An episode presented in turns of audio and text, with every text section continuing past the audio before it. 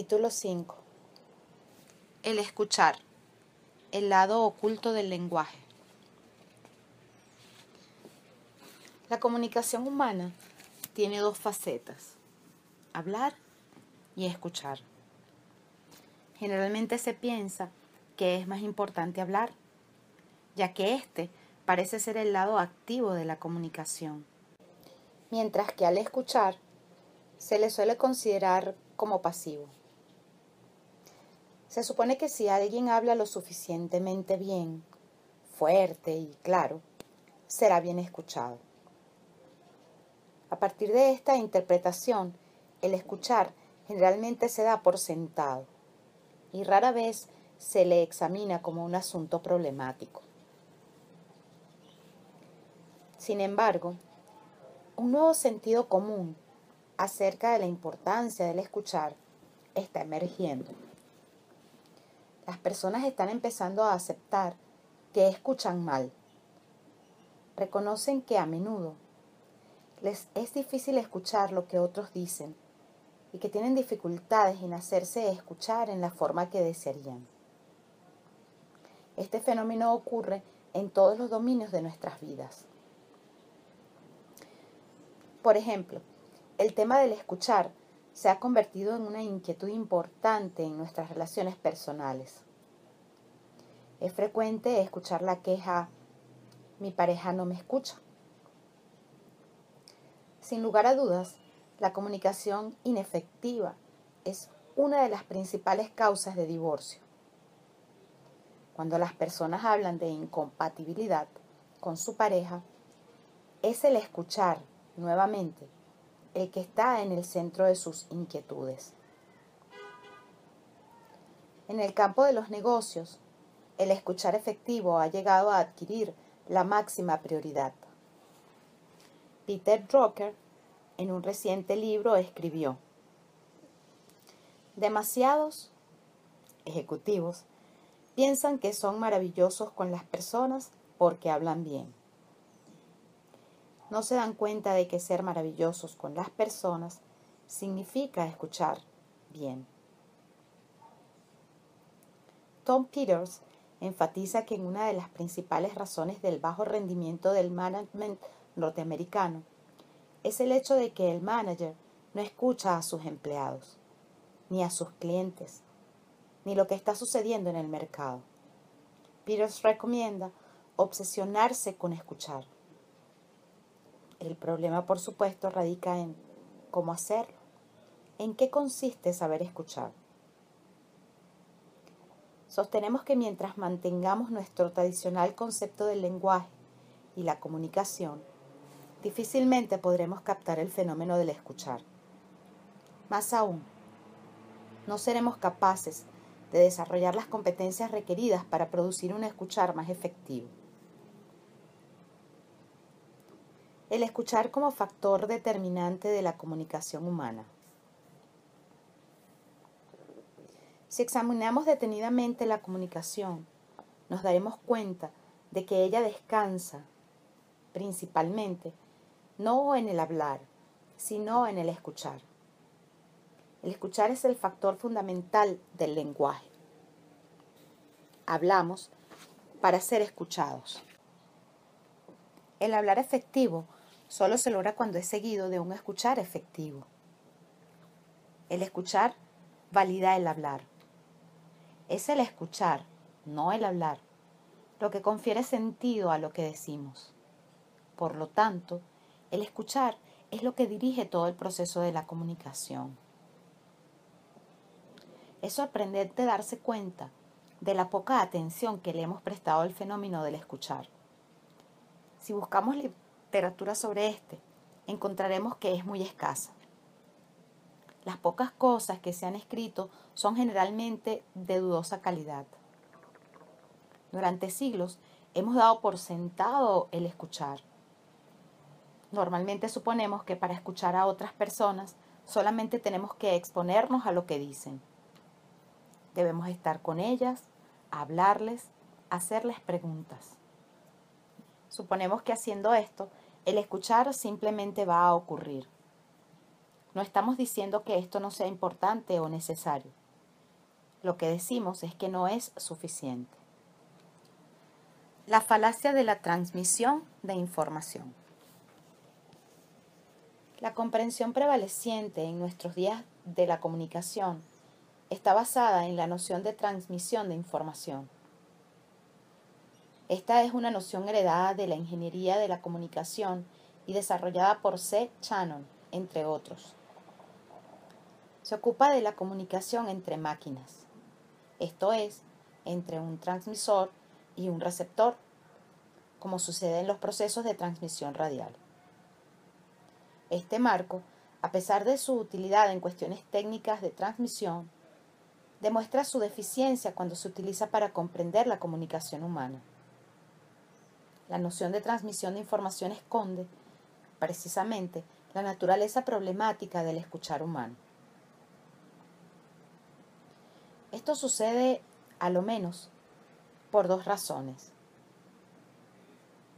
Primero, porque nada dice acerca de uno de los principales aspectos de la comunicación humana, la cuestión del sentido.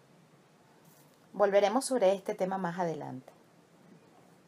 Por el momento, digamos que cuando una máquina envía información a otra para lograr, por ejemplo, que se reproduzca un sonido o una imagen, o se ejecute una orden, no interesa lo que significa el mensaje enviado.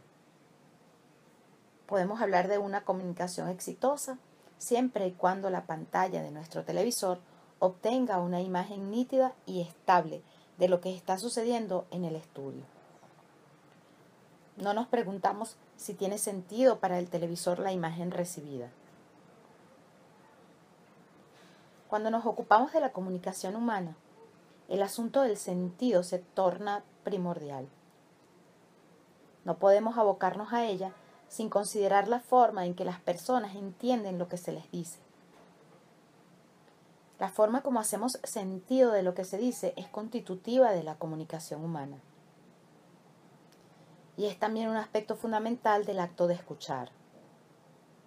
La noción de transmisión de información solo opera como una metáfora cuando se usa en la comunicación humana. Sin embargo, es una mala metáfora que distorsiona el fenómeno que pretende revelar. Segundo, nuestra forma tradicional de abordar la comunicación humana supone que los seres humanos se comunican entre sí de una manera instructiva. La comunicación instructiva se produce cuando el receptor es capaz de reproducir la información que se le está transmitiendo. Pero los seres humanos, como ha argumentado el biólogo Humberto Marturana, no tienen los mecanismos biológicos necesarios para que el proceso de transmisión de la información ocurra en la forma descrita por la ingeniería de la comunicación. Los seres humanos, como todos los seres vivos, son sistemas cerrados. Son unidades estructuralmente determinadas. Esto significa que lo que les sucede en sus interacciones comunicativas está determinado por su propia estructura y no por el agente perturbador. Los seres humanos no poseen un mecanismo biológico que les permita reproducir o representar lo que realmente está ocurriendo en su entorno. No tenemos un mecanismo biológico que nos permita decidir que nuestra experiencia sensorial, ver, oír, oler, degustar, tocar, reproduce lo que está allá afuera. No vemos los colores que hay allá afuera. Solo vemos los colores que nuestros sistemas sensoriales y nerviosos nos permiten ver. De la misma manera, no escuchamos los sonidos que existen en el medio ambiente independientemente de nosotros. Los sonidos que escuchamos son aquellos predeterminados por nuestra estructura biológica. Las perturbaciones del medio ambiente solo seleccionan reacciones predeterminadas de nuestra estructura. Las perturbaciones ambientales solo gatillan nuestras respuestas dentro del espacio de posibilidades que nuestra estructura humana permite. Podemos señalar, por lo tanto, que existe una brecha crítica en la comunicación entre decir o hablar y escuchar. Como dice Marturana, el fenómeno de comunicación no depende de lo que se entrega, sino de lo que pasa con el que recibe. Y esto es un asunto muy distinto a transmitir información. Podemos concluir entonces que decimos lo que decimos y los demás escuchan lo que escuchan. Decir y escuchar son fenómenos diferentes. Este es un punto crucial.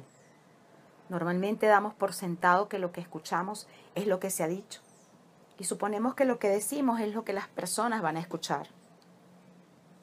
Comúnmente no nos preocupamos siquiera de verificar si el sentido que nosotros damos a lo que escuchamos corresponde a aquel que le da la persona que habla. La mayoría de los problemas que enfrentamos en la comunicación surgen del hecho de que las personas no se dan cuenta de que el escuchar difiere del hablar. Y cuando lo que se ha dicho no es escuchado en la forma esperada, la gente llena esta brecha crítica con historias y juicios personales acerca de cómo son las otras personas, produciendo problemas todavía más profundos en la comunicación. Escuchar no es oír. Hasta ahora hemos diferenciado el hablar del escuchar. Ahora es necesario diferenciar el oír del escuchar. Oír es un fenómeno biológico. Se le asocia a la capacidad de distinguir sonidos en nuestras interacciones con un medio, que puede ser otra persona. Oír es la capacidad biológica que poseen algunas especies vivas de ser gatilladas por perturbaciones ambientales, de forma tal que generen el dominio sensorial llamado sonido. Determinadas perturbaciones ambientales generan en algunos organismos lo que llamamos el fenómeno del oír. Y estas mismas perturbaciones podrían no generarlo en otros organismos. Sabemos, por ejemplo, que los perros oyen algunas perturbaciones que los humanos no oímos. Esto sucede porque poseen una estructura biológica diferente. Los organismos que pertenecen a una misma especie comparten la misma estructura biológica y son, normalmente, gatillados de una manera similar por una misma perturbación. Escuchar es un fenómeno totalmente diferente. Aunque su raíz es biológica y descansa en el fenómeno del oír, escuchar no es oír. Escuchar pertenece al dominio del lenguaje y se constituye en nuestras interacciones sociales con otros. Lo que diferencia el escuchar del oír es el hecho de que cuando escuchamos generamos un mundo interpretativo. El acto de escuchar siempre implica comprensión y por lo tanto interpretación. Cuando atribuimos una interpretación a un sonido, pasamos del fenómeno del oír al fenómeno del escuchar. Escuchar es oír más interpretar. No hay escuchar si no hay involucrada una actividad interpretativa. Aquí reside el aspecto activo del escuchar. Cuando observamos que escuchar implica interpretar, nos damos cuenta de que el escuchar no es la dimensión pasiva de la comunicación que se suponía que era. El, el factor interpretativo es de tal importancia en el fenómeno del escuchar que es posible escuchar aun cuando no haya sonidos. Y en consecuencia, aun cuando no haya nada que oír. Efectivamente, podemos escuchar los silencios. Por ejemplo, cuando pedimos algo. El silencio de la otra persona puede ser escuchado como una negativa. También escuchamos los gestos las posturas del cuerpo y los movimientos en la medida en que seamos capaces de atribuirles un sentido. Esto es lo que permite el desarrollo de lenguajes para, para los sordos. El cine mudo también proporciona un buen ejemplo de cómo podemos escuchar cuando no hay sonidos. El oír y el escuchar, insistimos, son dos fenómenos diferentes. Desde una comprensión descriptiva a una comprensión generativa del lenguaje. Normalmente pensamos que escuchamos palabras. Nuestra capacidad de organizar las palabras en unidades más grandes nos permite escuchar oraciones. Nuestra capacidad de organizar oraciones en unidades aún mayores nos permite escuchar relatos, narrativas, historias. Pero en última instancia, todo pareciera reducirse a palabras. En nuestra interpretación tradicional, las palabras rotulan, nombran o hacen referencia a un objeto, un acontecimiento, una idea, etc. Se nos dice que el significado de una palabra es su conexión con aquello a lo que se refiere.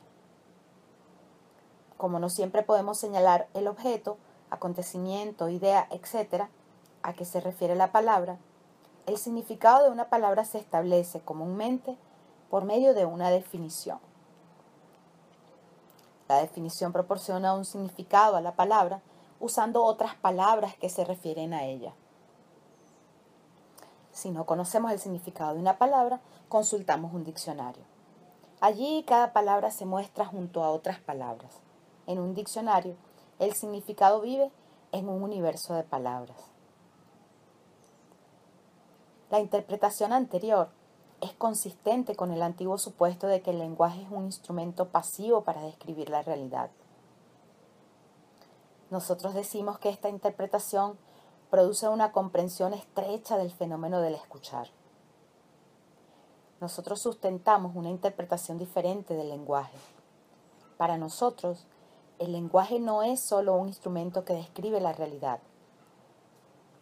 Sostenemos que el lenguaje es acción. Decimos que cuando hablamos actuamos y cuando actuamos cambiamos la realidad, generamos una nueva. Aun cuando describimos lo que observamos, pues obviamente lo hacemos, estamos también actuando. Estamos haciendo una descripción y esta descripción no es neutral. Juega un papel en nuestro horizonte de acciones posibles. A esto le llamamos la capacidad generativa del lenguaje ya que sostenemos que el lenguaje genera realidad. Basándonos en la premisa anterior, generamos una comprensión diferente de lo que es el fenómeno de conferir sentido. Ludwig Wittgenstein dijo que el significado de una palabra es su uso en el lenguaje. Pero apuntar al uso de una palabra es, desde ya, apuntar a las acciones en las cuales tal palabra es traída a la mano, de una forma que hace sentido. Sostenemos que si queremos captar el sentido de lo que se dice, debemos examinar las acciones involucradas en el hablar. Cuando escuchamos, no escuchamos solamente palabras, escuchamos también acciones. Esto es clave para comprender el escuchar. Las acciones comprendidas en el hablar. Cuando hablamos, normalmente no ejecutamos una acción, sino tres tipos diferentes de acciones relevantes para el proceso de la comunicación humana. Estos tres tipos de acciones fueron originalmente distinguidos por el filósofo británico J. L. Austin. En un primer nivel, está el hecho de articular las palabras que decimos. Esta es la acción de decir lo que decimos. Austin los llamó actos locucionarios. Decir, por ejemplo, estaré ocupado mañana, constituye una acción diferente de decir no tengo ganas. Estos no son solo diferentes sonidos, ni son solo diferentes palabras, sino también son acciones diferentes como tales, generan un escuchar diferente y consecuencias diferentes en nuestra coordinación de acciones con otros. En un segundo nivel está la acción comprendida en decir lo que decimos. Austin los llamó actos y locucionarios. Ambas expresiones mencionadas arriba pueden ser, por ejemplo, maneras de rehusar la petición. ¿Podría asistir a nuestra reunión de mañana? Ambas son negativas a esta petición y como tales implican una misma acción y son escuchadas como lo mismo. Esto es, como negativas, sin perjuicio de que ambas negativas sean escuchadas en forma diferente, en razón de sus diferencias a nivel locucionario. Nuestra taxonomía de los actos lingüísticos básicos, a saber, afirmaciones, declaraciones, peticiones, ofertas y promesas, opera en este segundo nivel. Existe finalmente, según Austin, un tercer nivel de acción comprendido en el habla. Austin llamó a este tercer nivel actos perlocucionarios. Aquí no nos preocupamos de lo que se dijo, primer nivel, ni de las acciones de formular una petición, una oferta, una declaración, etc., segundo nivel, sino de las acciones que tienen lugar porque se dijo algo, aquellas que se producen como consecuencia o efecto de lo que decimos. Así, por ejemplo, un determinado acto ilocucionario puede asombrar, convencer, fastidiar, etc. Siguiendo Austin, por lo tanto, podemos decir que cuando escuchamos, escuchamos los tres niveles de acción. Primero, escuchamos el nivel de lo que se dijo y cómo fue dicho. Segundo, escuchamos el nivel de la acción involucrada en lo que se dijo. Sea esta una afirmación, una declaración, una petición, una oferta o una promesa. Tercero, escuchamos el nivel de las acciones que nuestro hablar produce. En esta interpretación del lenguaje, las palabras son herramientas que nos permiten mirar hacia todos esos niveles de acciones. Sin embargo, todo esto es aún insuficiente para entender cabalmente el escuchar. Hasta ahora hemos visto cómo las acciones del hablar repercuten en el escuchar. Hemos reconocido que el lenguaje es acción, basándonos en el reconocimiento de que el hablar es acción. Sostenemos que esto aún corresponde a una comprensión parcial de la naturaleza activa y generativa del lenguaje. Lo que falta es ir más allá de la fórmula hablar igual acción y descubrir la naturaleza activa del escuchar. Examinemos algunos ejemplos. Si pregunto a un cliente, ¿puedo llamarle la próxima semana para continuar esta conversación? Y él replica, de acuerdo. Yo bien podría escuchar, además de su aceptación, él está interesado en mi producto. Si pregunto a Emilia, ¿qué vas a hacer la noche del año nuevo? Y ella responde, me quedaré en casa yo podría escuchar, Emilia quiere eludir las tensiones que le producen las actividades sociales. Si mi hijo pregunta, papá, ¿me puedes dar 50 dólares? Yo podría escuchar, está planeando salir con su novia. Obviamente esto no fue lo que se dijo, pero sí fue lo que yo escuché. No nos olvidemos que decimos lo que decimos y escuchamos lo que escuchamos. En todos estos ejemplos, lo que escuchamos simplemente no fue dicho, pero no por eso implica que escuchamos mal. Por el contrario, podríamos estar escuchando en forma bastante efectiva. Postulamos que esta parte del escuchar, que va más allá del hablar, es un aspecto primordial del escuchar efectivo. Es más, se trata de un aspecto fundamental del fenómeno del escuchar humano. Ciertamente, lo que escuchamos puede a veces ser válido y otras no. ¿Dónde está la diferencia? ¿Cómo podemos aumentar nuestra capacidad para escuchar de un modo más efectivo?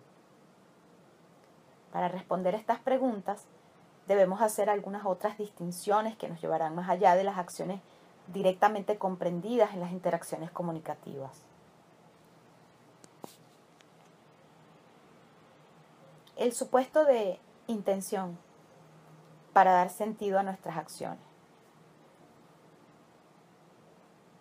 Hemos dicho que cuando escuchamos, no solamente escuchamos las palabras que se hablan, también escuchamos las acciones implícitas en el hablar. Y hemos visto recién que escuchar estas acciones es solo una parte de lo que escuchamos. Escuchar las acciones implícitas en el acto de hablar no es suficiente para asegurar un escuchar efectivo. ¿Qué falta? ¿Qué más incluye el escuchar? Cada vez que escuchamos una acción, normalmente nos hacemos dos preguntas básicas. La primera es, ¿para qué está la persona ejecutando esta acción? La segunda es, ¿cuáles son las consecuencias de esta acción? Según la forma en que respondamos a estas preguntas, la misma acción puede ser escuchada de manera muy diferente. Mm, nos vamos a ocupar aquí y en la siguiente sección de la primera de estas preguntas. Cuando escuchamos una acción, no solo la identificamos, también respondemos de una u otra forma. La pregunta para qué se está ejecutando la acción. O dicho de otra forma, ¿qué lleva a alguien a decir lo que dice? ¿Cómo hacemos esto? ¿Cuáles son las suposiciones que hacemos cuando respondemos la pregunta? Tradicionalmente, nos hacemos cargo de la pregunta ¿para qué? se efectúa una acción bajo el supuesto de que tras ella hay lo que llamamos intenciones. Suponemos normalmente encontraremos una intención tras la acción de una persona. Las acciones aparecen como respuestas a un propósito, un motivo o una intención. Y se supone que estas intenciones residen en nuestra conciencia o mente. Este supuesto que se remonta al tiempo de los antiguos griegos, es uno de los cimientos de la tradición racionalista. El racionalismo supone que generalmente hay una intención o una meta consciente tras toda acción. La tradición racionalista busca las razones de las personas para actuar en la forma que lo hacen. Una acción es considerada racional si corresponde a las intenciones conscientes que nos hemos fijado al ejecutarla. Desde esta perspectiva, uno de los factores básicos que hace que una acción tenga sentido es su intención. Por lo tanto, una de las formas en la que damos sentido a una acción es descubriendo la verdadera intención que hay tras ella. Una acción que es coherente con su razón o intención verdadera es una acción racional. Pero nos preguntamos, ¿tiene sentido postular la existencia de algo así como una verdadera intención tras una acción? La solución ofrecida por Freud. Este problema se le presentó también a Sigmund Freud. Y es quizás interesante examinar cómo lo encaró. Freud comenzó efectuando dos contribuciones importantes en relación a este problema. La primera fue de señalar que los seres humanos actúan, a menudo, sin intenciones conscientes, sin un conocimiento claro de lo que hacen y de por qué lo hacen. La segunda es que aun cuando ellos creen saber por qué están haciendo lo que hacen, las razones que esgrimen pueden ser legítimamente impugnadas. Esto es precisamente parte de la labor del terapeuta. Este se permite impugnar las razones del paciente y ofrecer razones diferentes. Hasta aquí no tenemos problemas con Freud. Por el contrario, lo que nos está proponiendo nos resulta coherente y su posición hasta ahora la consideramos una importante contribución. Sin embargo, discrepamos con los pasos siguientes dados por Freud como forma de generar una interpretación que sea coherente con su postulado de que la conciencia que los individuos tienen de las razones de su actuar, sus intenciones, no es confiable. Dado que no podemos apoyarnos en las intenciones conscientes para comprender el comportamiento humano, Freud sugirió la existencia de otra entidad, el inconsciente. Las intenciones inconscientes son aquellas que, supuestamente, residen en el inconsciente y logran ser descubiertas por el terapeuta. Examinemos el carácter de la solución ofrecida por Freud. Este no impugna el postulado según el cual actuamos a partir de intenciones. Habiendo reconocido un problema en la interpretación tradicional, procuró resolverlo dentro del marco de algunos de los supuestos aceptados en su época. Uno de ellos es el supuesto que llamamos de la primacía de la mente o la conciencia, que forma otro de los pilares del programa metafísico como la conciencia, según Freud, no es capaz de explicar alguna de nuestras acciones, no hay más que suponer que tiene que existir otra entidad de rango similar al de la conciencia, pero diferente de ella por cuanto no se asocia a los fenómenos conscientes.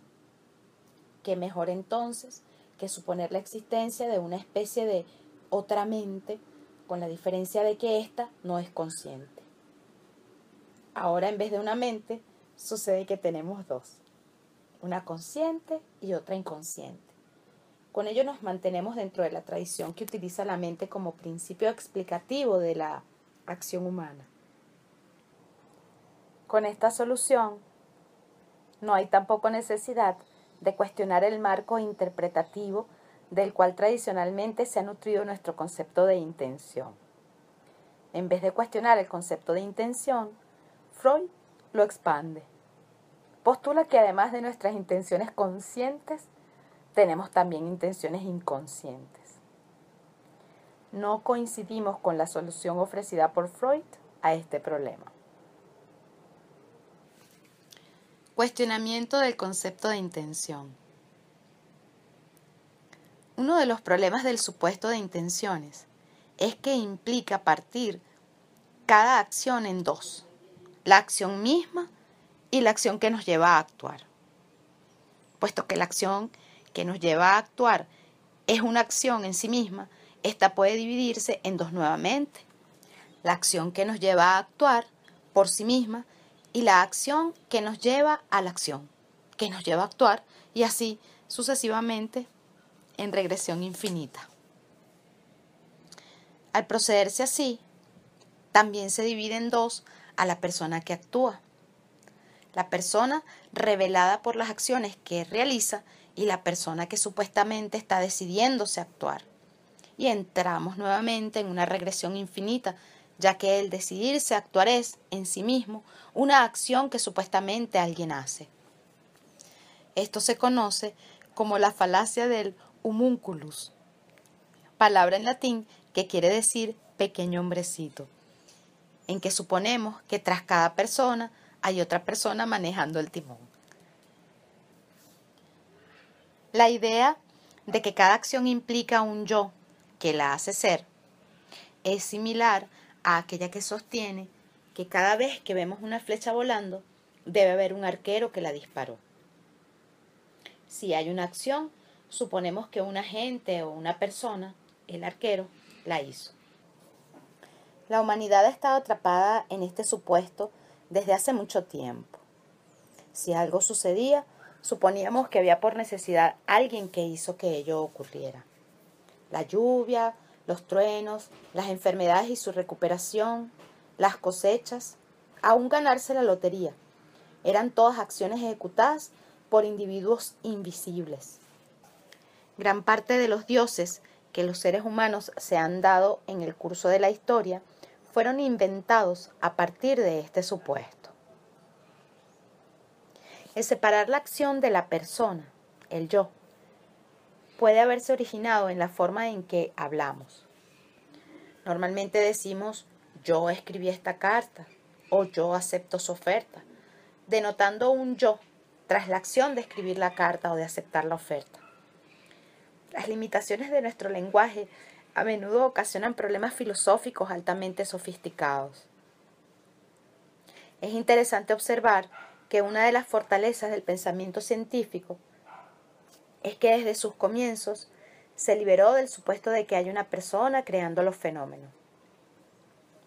Se cuenta la anécdota de que algún tiempo después de publicar su obra maestra acerca de la estructura del universo, el astrónomo francés Laplace se encontró con Napoleón.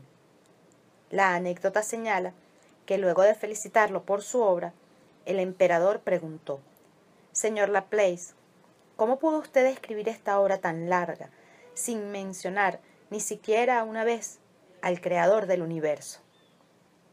A lo que Laplace contestó, Sire, je n'ai pas besoin de cette hypothèse.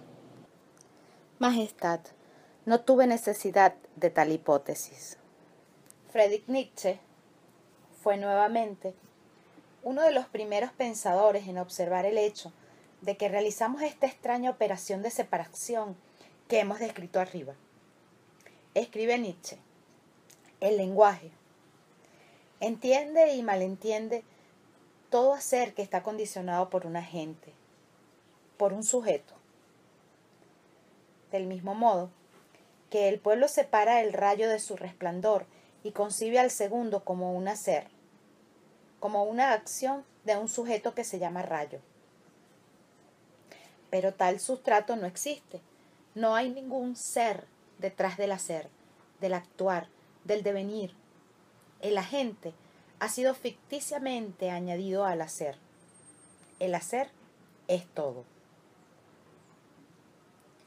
Al igual que Nietzsche, postulamos que el agente es una ficción, el hacer es todo.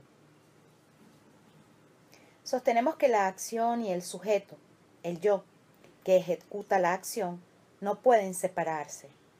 En realidad, son las acciones que se ejecutan las que están permanentemente constituyendo el yo. Sin acciones no hay yo y sin yo no hay acciones. La flecha, el arco y el arquero en este caso se generan simultáneamente. La flecha que vuela está constituyendo al arquero. Somos quienes somos según las acciones que ejecutamos. Y esto incluye los actos de hablar y de escuchar. Albert Einstein adoptó una posición similar. En una conferencia que dictó en Inglaterra sobre la metodología de la física teórica. Dijo que si queremos entender lo que hace un científico, no debiéramos basarnos en lo que él nos diría acerca de sus acciones. Debiéramos limitarnos a examinar su obra. Esta es también una de las posiciones centrales de la epistemología, desarrollada por el filósofo de las ciencias francés Gaston Bachelard. Cuando actuamos, y también cuando hablamos y escuchamos, esto es cuando estamos en conversación, estamos constituyendo el yo que somos. Lo hacemos tanto para nosotros mismos como para los demás. Nuestras acciones influyen tanto en nuestros actos públicos como los privados, tanto nuestras conversaciones públicas como las privadas. Pero hacer una separación entre actos públicos y privados, o conversaciones públicas y privadas, es algo muy diferente de separar al yo de sus acciones. La noción misma de intenciones se desmorona al oponernos a separar a la persona de sus acciones. No viene al caso por lo tanto, buscar nuevas clases de intenciones para entender el comportamiento humano, como lo hiciera Freud. Es el supuesto mismo de intención el que debe ser sustituido. La pregunta es, ¿podemos prescindir de él? ¿Podemos darle un sentido al comportamiento humano sin presuponer una intención tras la acción? De intenciones a inquietudes. proponemos una interpretación completamente diferente. Decimos, inspirándonos en la filosofía de Martin Heidegger, que cada vez que actuamos podemos suponer que lo hacemos para hacernos cargo de algo. Tal como lo señaláramos previamente, a este algo, sea ello lo que sea, le llamamos inquietud. Podemos decir, por lo tanto, que una acción se lleva a cabo para atender una inquietud. Decimos que una inquietud es la interpretación que damos sobre aquello de lo que nos hacemos cargo cuando llevamos a cabo una acción. Por lo tanto, es lo que le confiere sentido a la acción. Si no podemos atribuir una inquietud a una acción, ésta pierde sentido. Hasta ahora, esto se parece mucho a la vieja concepción racionalista que habla de intenciones. ¿No estaremos simplemente llamando inquietudes a las intenciones? ¿No estaremos usando nombres diferentes para hablar de lo mismo? Sostenemos que no. Lo que marca la diferencia entre inquietud e intención es lo siguiente. No estamos diciendo que haya una intención tras una acción. No estamos diciendo que sean las intenciones las que guían nuestras acciones. No estamos diciendo que la mente esté guiando nuestros actos. Sostenemos que una inquietud es una interpretación que confiere sentido a las acciones que realizamos. Es un relato que fabricamos para darle sentido al actuar. En vez de buscar razones para actuar en la forma que lo hacemos, tenemos relatos, historias. Más aún, nuestras razones no son otra cosa que historias que nos construimos. Fabricamos algunas historias después de realizar las acciones y otras antes de hacerlo. Lo que llamábamos intenciones no son más que historias. Esto es interpretaciones que le dan sentido a nuestras acciones. Pero, una vez más, ¿cuál es la diferencia? En este momento cobra importancia la cuestión del escuchar. Postulamos que el lugar en que debemos buscar las inquietudes no es tras la acción, ni en la mente de las personas, sino en el escuchar lo que esta acción produce. Cuando observamos las acciones de las personas y cuando las escuchamos hablar, y ahora ya sabemos que el hablar es una acción, les otorgamos un sentido construyendo historias acerca de qué es aquello de lo que las acciones se hacen cargo. Decimos que las inquietudes no están radicadas en la acción misma o en la mente o la conciencia de la persona que actúa, sino en cómo las interpretamos o escuchamos. Como tal, una inquietud es siempre un asunto de interpretación y de reinterpretación. Nadie es dueño de las inquietudes. Nadie tiene autoridad final para dar con la inquietud verdadera. Ni nosotros cuando hablamos del sentido de nuestras acciones, ni el terapeuta cuando nos ofrece sus interpretaciones. Cada uno tiene derecho a sus propias interpretaciones, a sus propias historias sobre sus acciones y las de los demás. El hecho de que tengamos historias acerca de nuestras propias acciones no las hace verdaderas. Ciertamente, algunas interpretaciones pueden estar mejor o peor fundamentadas, pueden ser más o menos válidas, o más o menos poderosas. Según sea la interpretación que sostengamos, se nos abrirán ciertas posibilidades y se nos cerrarán otras. Esto nos permite apoyar o refutar algunas interpretaciones. No estamos diciendo que por ser interpretaciones todas ellas sean iguales. Historias diferentes crean mundos diferentes y formas de vidas diferentes. Nuestras historias no son, en modo alguno, triviales. Las inquietudes son interpretaciones del sentido de nuestras acciones. Son historias que son capaces de conferir sentido por cuanto responden a la pregunta sobre el qué es aquello de lo que el actuar se hace cargo. Así como el sentido de las palabras remite a las acciones que realizamos con ellas, el sentido de las acciones remite a las interpretaciones que construimos a través del lenguaje, con el poder de la palabra. No hay salida de las redes del lenguaje. El punto que deseamos enfatizar, sin embargo, es que estas interpretaciones, estas historias, residen en el escuchar de las acciones. Las inquietudes son distintas de las intenciones, puesto que ellas no residen en el orador, sino en el que escucha. Y puesto que somos capaces de escuchar y observar nuestras propias acciones, también podemos atribuirles un sentido. Puesto que somos capaces de escuchar posibilidades de acción, también podemos atribuir sentido a acciones que aún no han sido ejecutadas. Cuando hacemos esto, la gente comúnmente habla de intenciones. Nosotros proponemos hablar de inquietudes. Lo que hemos llamado intenciones se muestra, por lo tanto, como un caso particular, como un subconjunto de lo que hemos designado con la distinción de inquietud. Cuando escuchamos, por lo tanto, escuchamos las inquietudes de las personas. Escuchamos el por qué las personas realizan las acciones que realizan. Esto es lo que me permite escuchar que mi hijo quiere salir con su novia cuando me pide 50 dólares. Esto es lo que me permite escuchar que alguien desea hacerse rico cuando dice que quiere dedicarse a los negocios. Y esto es lo que me permite escuchar que mi esposa podría estar molesta cuando me dice que no tiene deseos de ir al cine conmigo. Nadie dijo lo que escuché, pero yo lo escuché de todos modos. Cuando escuchamos no somos receptores pasivos de lo que se está diciendo. Por el contrario, somos activos productores de historias. El escuchar no es, como a menudo suponemos, el lado pasivo de la comunicación. Es completamente activo. Las personas que saben escuchar son personas que se permiten interpretar constantemente lo que la gente a su alrededor está diciendo y haciendo. Quienes saben escuchar son buenos constructores de narrativas, buenos productores de historias. Para escuchar debemos permitir que los otros hablen, pero también debemos hacer preguntas.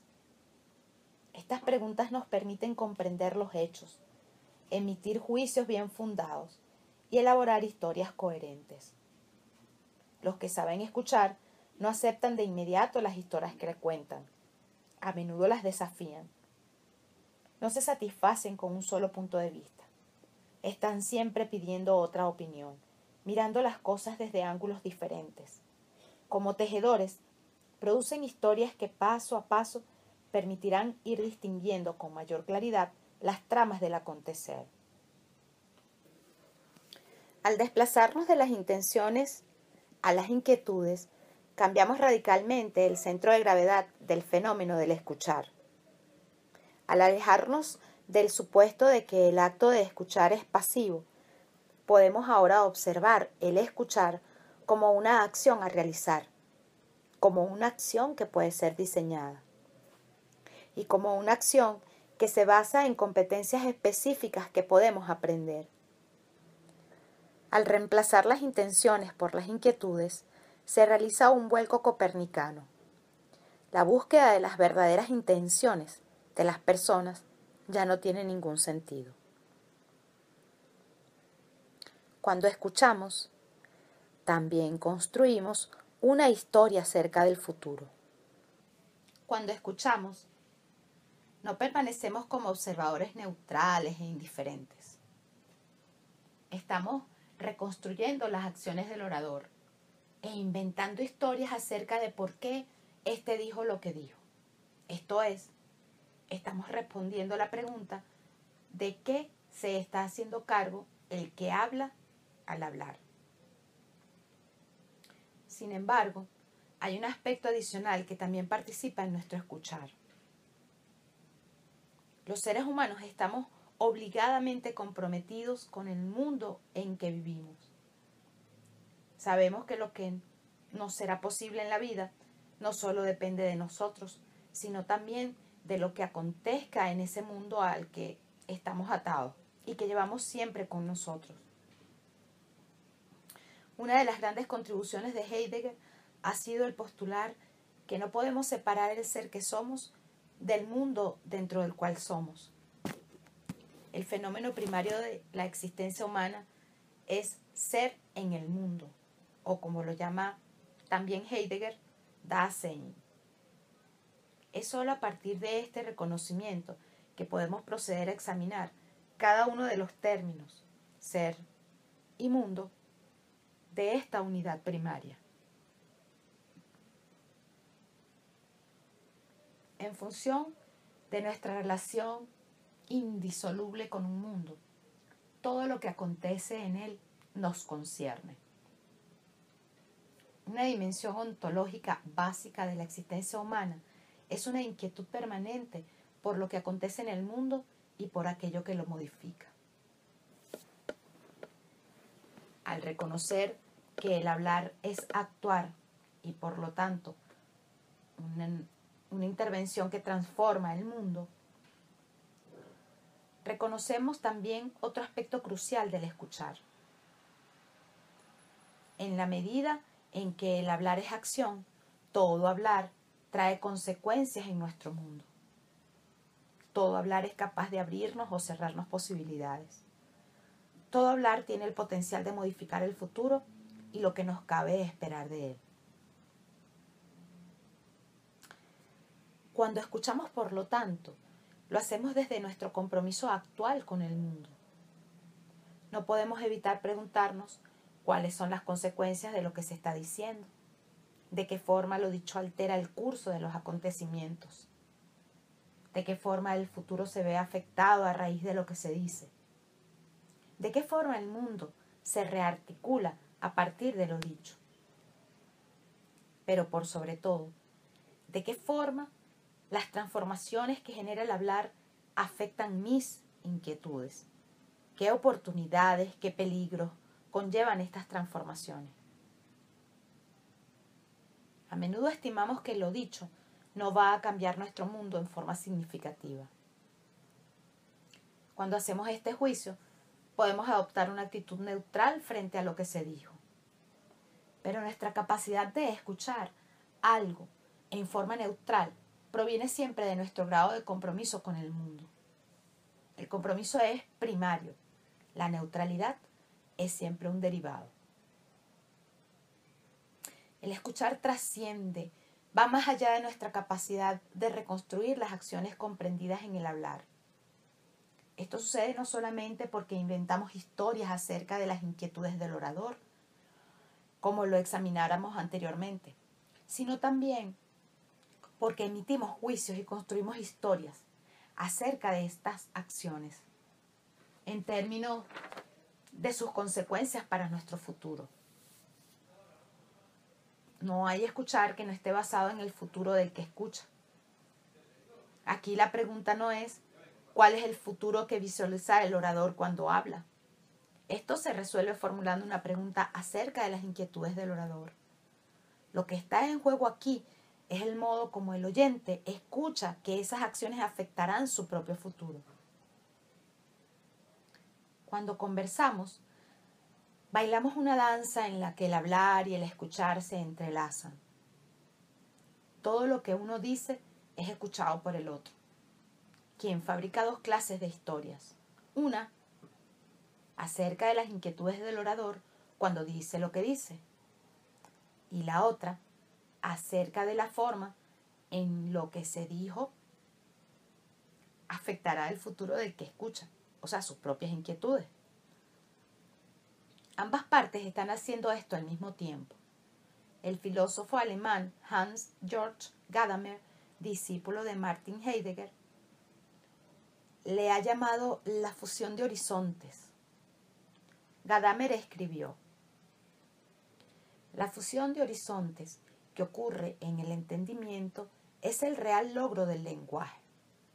La naturaleza del lenguaje es una de las interrogantes más misteriosas sobre las que el hombre puede reflexionar. El lenguaje está tan extrañamente cerca de nuestro pensamiento y cuando opera es un objeto tan minúsculo que parece escondernos su propio ser. Lo que es interesante señalar, sin embargo, es que esta fusión de horizontes, o fusión de historias, como la llamaríamos nosotros, Sucede en el escuchar de ambas partes. Cada parte aporta no tan solo una historia a la conversación. Ambas construyen con dos, una sobre las inquietudes de su interlocutor y la otra sobre sí mismo. En el acto de escuchar, ambas partes producen esta fusión de horizontes.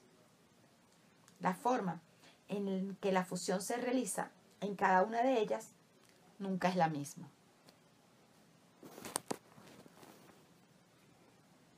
La matriz básica del escuchar. Es importante detenernos por un momento y hacer una recapitulación sobre el camino recorrido.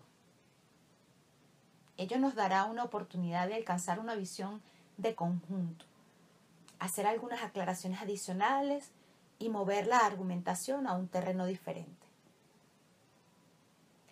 Lo que hemos sostenido hasta ahora es que el fenómeno del escuchar surge cuando, a partir de nuestra capacidad biológica de oír sonidos, somos también capaces de remitir esos sonidos a un dominio consensual, en el que, para una comunidad determinada, ellos se ven iluminados de sentido. Dentro de una comunidad, esos extraños sonidos que sus miembros emiten abren la posibilidad de coordinar acciones conjuntamente y de coordinar la coordinación de sus acciones. Los sonidos emitidos dejan de ser simplemente ruidos y pasan a ser palabras, oraciones, narrativas. Su intercambio constituye el mundo de las conversaciones. El escuchar, por lo tanto, implica ir más allá de la capacidad de oír los sonidos en cuanto sonidos y ser capaces de interpretar su sentido en virtud de su referencia al dominio consensual. Escuchar, hemos dicho, es oír más interpretar. El factor decisivo en esta ecuación es el de la interpretación. La gran contribución de la lingüística ha sido el estudiar el lenguaje como un sistema de signos y por lo tanto de sonidos que remiten a determinadas referentes y que están sujetos a determinadas normas de funcionamiento entre sí. La gran contribución de la filosofía del lenguaje ha sido el superar la tradicional concepción descriptiva del lenguaje y el reconocimiento del lenguaje como acción, y por tanto con capacidad de transformar el mundo. La ontología del lenguaje busca llevar la comprensión de éste al ámbito de una comprensión diferente de la existencia humana. Su mirada, por lo tanto, es existencial. Es dentro de ese contexto que estamos analizando el fenómeno del escuchar. Hasta el momento hemos postulado que el escuchar, una vez rescatado de la interpretación de lo que lo circunscribe a una dinámica al interior de un sistema de signos, remite a tres ámbitos diferentes el ámbito de la acción, el ámbito de las inquietudes que le confieren sentido a la acción y el ámbito de lo posible, definido por las consecuencias de las acciones del hablar. Volvamos brevemente la mirada sobre cada uno de estos tres ámbitos. A. El ámbito de la acción. Una primera forma a través de la cual conferimos sentido al hablar y que por lo tanto constituye el escuchar. Guarda relación con identificar las acciones comprometidas en el hablar. A este respecto, utilizamos la propuesta de Austin para hablar de tres tipos de acciones involucradas. Las acciones locucionarias, las ilocucionarias y las perlocucionarias. Las acciones locucionarias, decíamos, son aquellas que tienen relación con lo que se dice. Las acciones ilocucionarias tienen relación con aquello que se ejecuta al decir lo que se dice. Afirmar, declarar, pedir, ofrecer y prometer. Las acciones perlocucionarias con los efectos en el otro que resultan del decir lo que se dijo. Indignar, persuadir, enternecer, etc. A estos tres tipos de acciones señaladas por Austin, podemos añadir dos tipos más que también pueden estar involucradas en el hablar.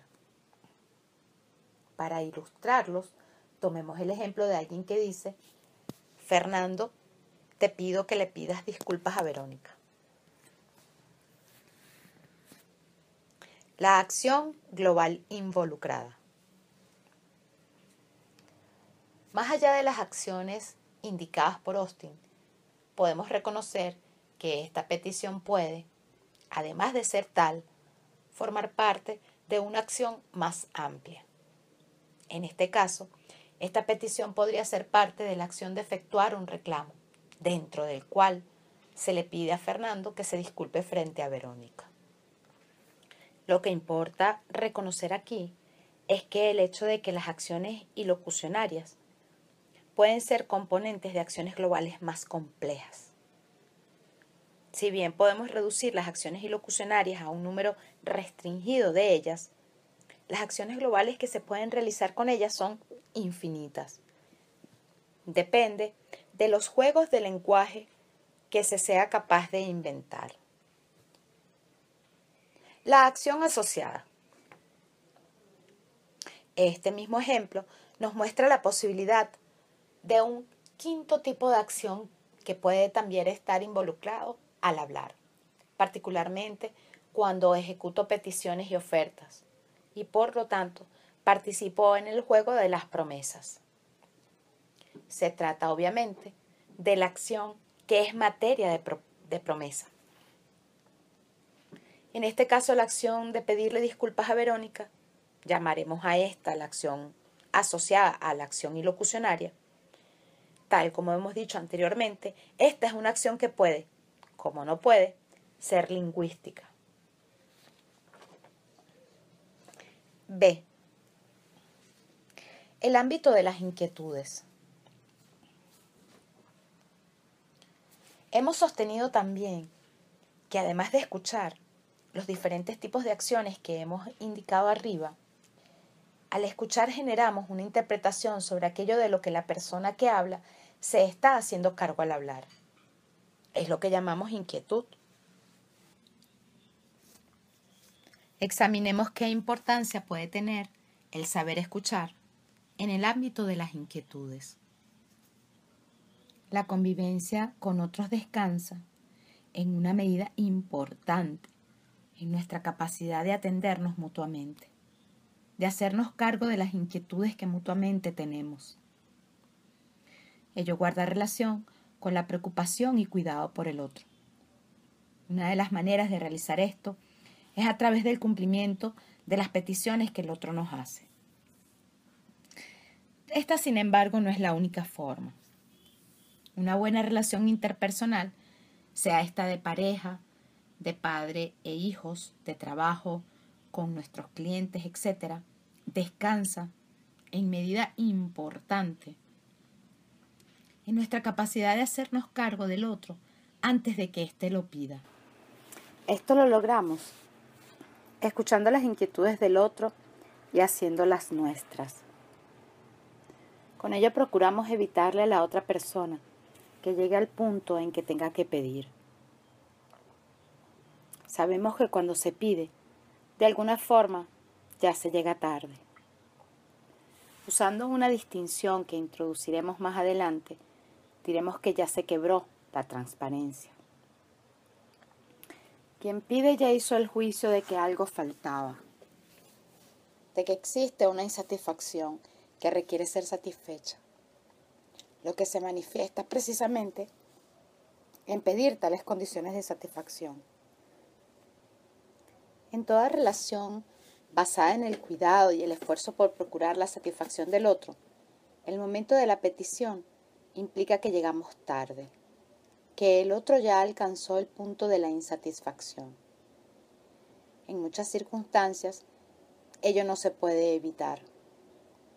No existe, por ejemplo, un matrimonio que sea tan perfecto que los cónyuges no se vean obligados a hacerse peticiones. Pero mientras menos tengamos que pedir para alcanzar satisfacción, mejor será la relación. Lo mismo podemos decir sobre la relación con nuestros clientes.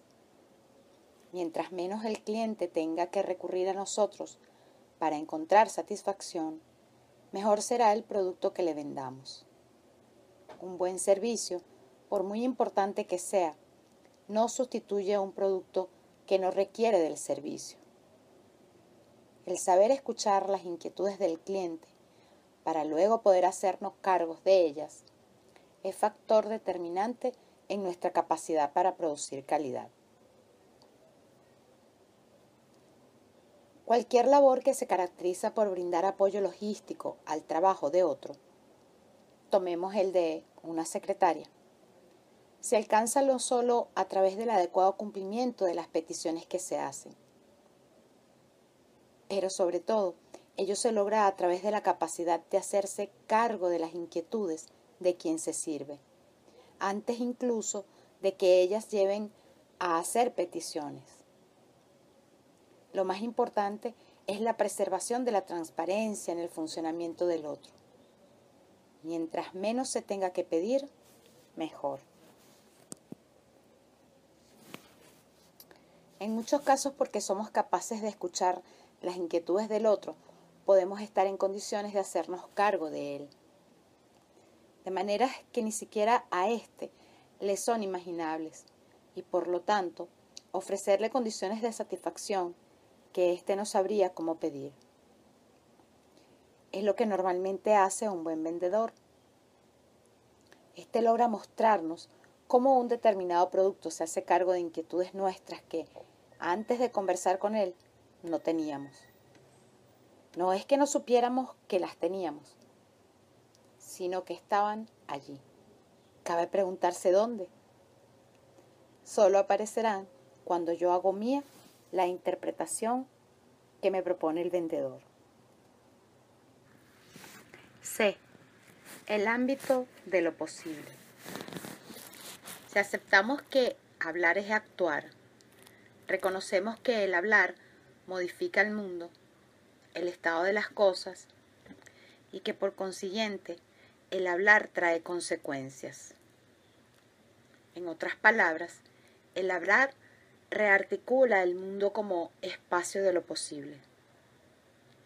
Luego que alguien dice algo, nuevas posibilidades emergen y antiguas posibilidades dejan de existir. Lo que antes estaba cerrado se abre y lo que estaba abierto se cierra. Porque se tuvo, o quizás porque no se tuvo, una determinada conversación, nuestras vidas toman una u otra dirección. Porque alguien nos dijo, o quizás no nos dijo, algo, porque nosotros dijimos, o quizás no dijimos algo, devenimos en una persona diferente cuando escuchamos. Por lo tanto, podemos observar cómo el mundo y otros nosotros dentro de él nos transformamos por el poder del lenguaje. Al escuchar, podemos preguntarnos sobre las consecuencias que trae aquello que se dijo, sobre cómo ello se relaciona con nuestras inquietudes, sobre las nuevas acciones que a partir de lo dicho es ahora posible tomar podemos preguntar sobre las nuevas oportunidades que se generan a partir del hablar, sobre las nuevas amenazas que se levantan. Podemos preguntarnos sobre las acciones que permiten hacerse cargo tanto de las unas como de las otras. Los grandes políticos, los grandes empresarios, los grandes profesores, los grandes vendedores, los grandes negociadores, en una palabra, todos aquellos que tratan con personas y son efectivos en lo que hacen, saben escuchar cómo el hablar modifica lo posible. Es muy probable, sin embargo, que si les preguntamos qué entienden por lenguaje, sus respuestas no le reconozcan el carácter generativo, pero en su quehacer concreto ese reconocimiento existe. Son personas a quienes no se les escapa que a partir de que se dijo algo, emergen o se diluyen posibilidades. Lo dicho nos lleva a reconocer el poder de las conversaciones. Todos hemos tenido la experiencia de salir de una conversación y reconocer que el mundo es otro, que se han abierto o cerrado puertas, que podemos entrar a espacios que antes nos estaban vedados, o que algo muy valioso se rompió mientras se conversaba. En una conversación, el hablar de uno modifica lo posible para el otro, permitiéndole a éste decir lo que antes no habría dicho. Este decir, a su vez, le modifica lo posible al primero, quien descubre ahora la posibilidad de decir algo sobre lo que jamás antes había pensado, y así sucesivamente. En ello reside el gran poder de las conversaciones. Los grandes seductores son maestros en el arte de modificar lo posible a través de la conversación. Lo mismo sucede con los grandes creadores. Ellos saben de la importancia de entrar en interlocución personal o a través de sus obras con aquellos que podrán estimular este proceso dinámico de apertura de lo posible. Lo que apuntamos nos permite entender cómo determinadas circunstancias sociales pueden generar microculturas virtuales en las que, en razón a las diferentes conversaciones internas, se producen múltiples estallidos creativos en quienes participan en ellas. Casos como estos abundan en la historia de la humanidad. Lo vemos, por ejemplo, en la Grecia de Pericles, en el Renacimiento italiano, en la Viena de comienzos de siglo, etc. Lo observamos en círculos más reducidos, como el grupo de Bloomsbury en Inglaterra, o alrededor de alguna figura o evento de importancia, a partir del cual se genera alguna escuela, etc. Muchas veces ello sucede en alguna institución académica o en el contexto de una determinada corporación. D. El ámbito del alma humana. No cabe duda de que si alguien sabe escuchar en los tres ámbitos arriba indicados, el de las acciones, el de las inquietudes y el de lo posible, podremos decir que tenemos una persona competente en el arte de escuchar. Sin embargo, los tres ámbitos mencionados no agotan todas las posibilidades relacionadas con él. Queremos abrir un cuarto ámbito que resulta particularmente importante para la disciplina del coaching ontológico, con cuyo nacimiento y desarrollo estamos comprometidos. Aunque no abordaremos el tema del coaching ontológico, que excedería el propósito que nos hemos planteado en esta oportunidad, no podemos dejar de reconocer el ámbito al que haremos referencia. Hemos sostenido a través del segundo principio de la ontología del lenguaje que no solo actuamos de acuerdo como somos, y lo hacemos, sino que también somos de acuerdo a cómo actuamos. De este principio vamos a quedarnos con lo que se sostiene en la primera parte. Actuamos de acuerdo a cómo somos. Si además recordamos que hemos postulado que hablar es acción, podemos por tanto concluir que estamos también sosteniendo que hablamos de acuerdo a cómo somos. Estamos en otras palabras postulando una relación entre hablar y ser.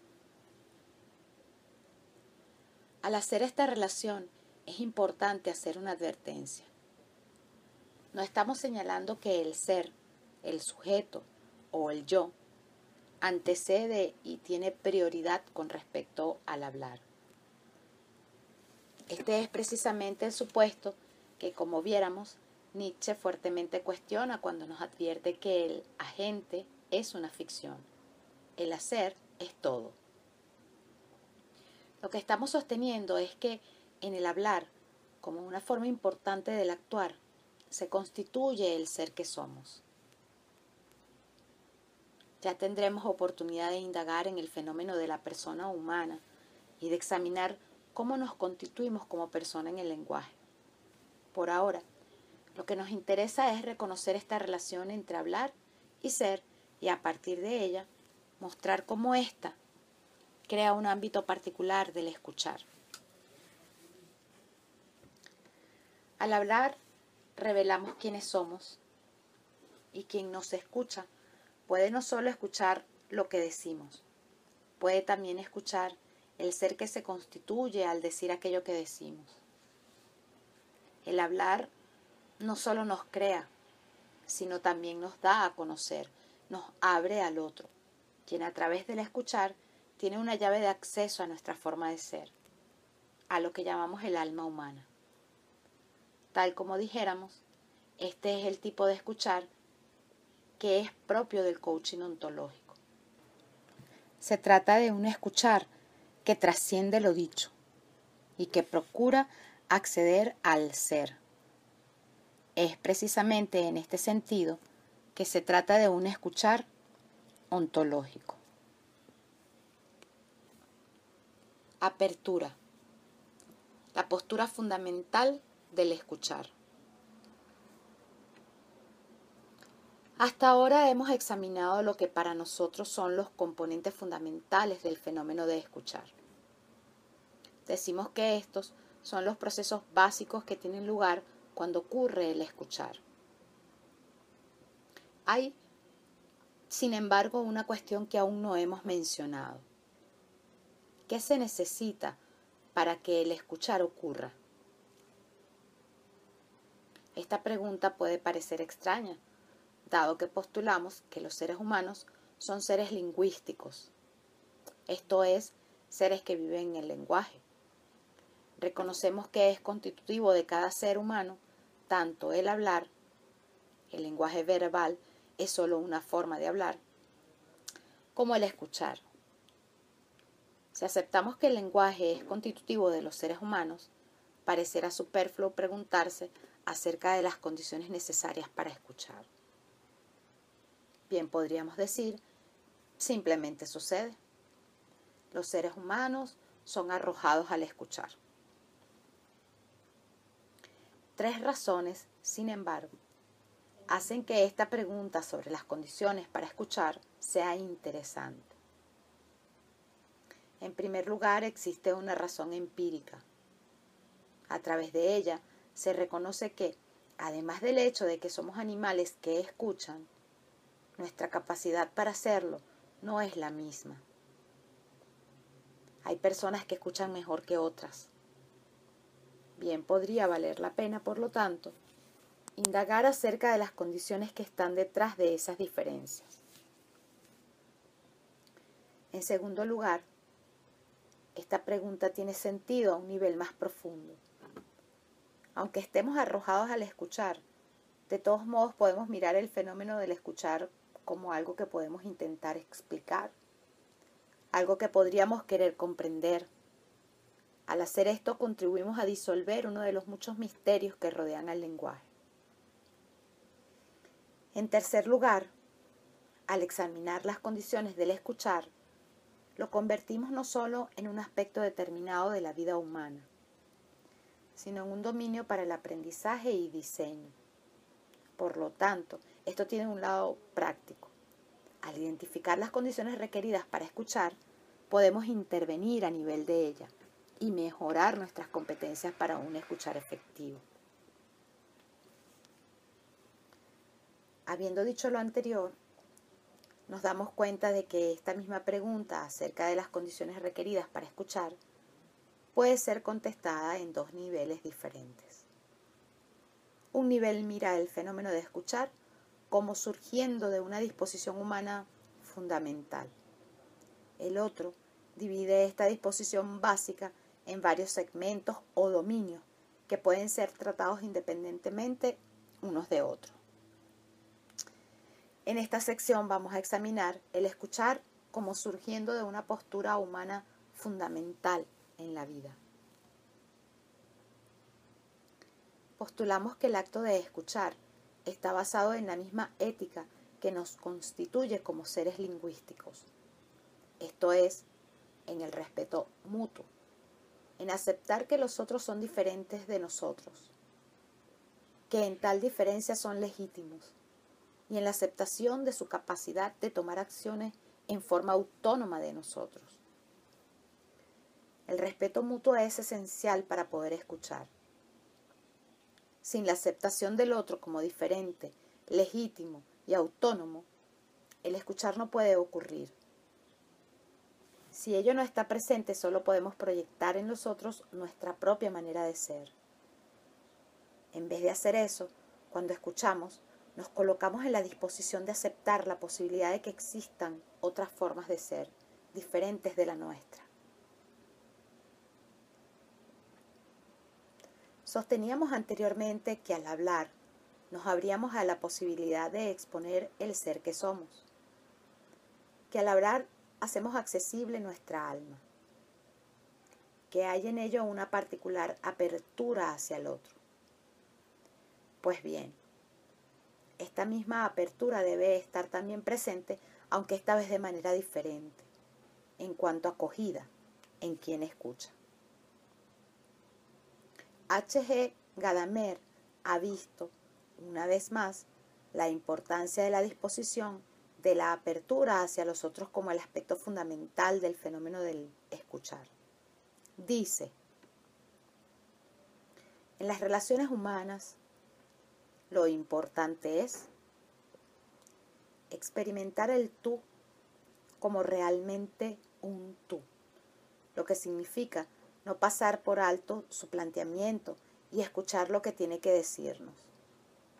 Para lograr esto, la apertura es necesaria, pero ella existe, en último término, no solo para la persona que uno escucha, sino más bien Toda persona que escucha es fundamentalmente una persona abierta. Sin esta clase de apertura mutua no pueden existir relaciones humanas genuinas. El permanecer juntos siempre significa también ser capaces de escucharse mutuamente. Cuando dos personas se entienden, ello no significa que una entiende a la otra en el sentido de escrutarla, de la misma forma escuchar y obedecer a alguien no significa simplemente que nosotros accedamos ciegamente a los deseos de otro. A una persona así la llamamos esclavo. La apertura hacia el otro, por lo tanto, incluye el reconocimiento de que debo aceptar algunas cosas que van en mi contra, aun cuando no haya nadie que me lo pida. Humberto Marturano expresa este mismo punto de vista cuando sostiene que la aceptación del otro como un legítimo otro es un requisito esencial del lenguaje. Si no aceptamos al otro como un legítimo otro, el escuchar estará siempre limitado y se obstruirá la comunicación entre los seres humanos. Cada vez que rechazamos a otro, sea un socio, un cliente, un empleado, un competidor, un país, etc. Restringimos nuestra capacidad de escuchar. Producimos la fantasía de escuchar al otro mientras nos estamos básicamente escuchando a nosotros mismos. Al hacer esto, nos cerramos a las posibilidades que los demás están generando. ¿Qué circunstancias afectan esta apertura? Considerada como un requisito fundamental para escuchar. Cada vez que ponemos en duda la legitimidad del otro, cada vez que nos planteamos como superiores al otro sobre la base de la religión, sexo, raza o cualquier otro factor que podamos utilizar para justificar posiciones de egocentrismo, de etnocentrismo, de chauvinismo, etc. Cada vez que sostenemos tener un acceso privilegiado a la verdad y a la justicia.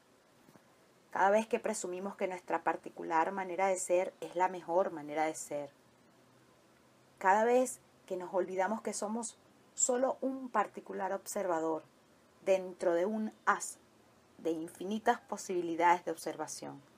Cada una de estas veces nuestro escuchar se resiente.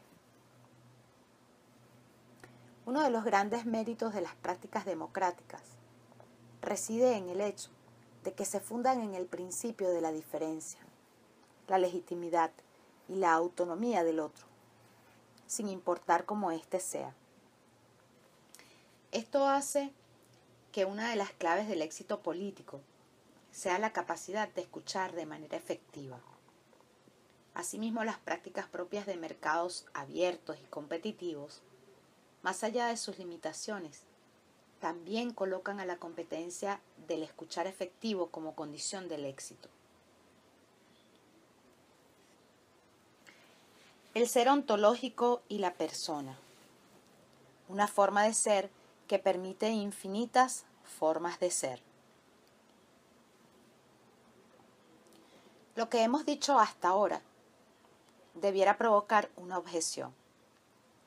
Al principio de este documento nos opusimos tenazmente a la noción de que podríamos comprender el fenómeno del escuchar basándonos en el concepto de transmisión de información.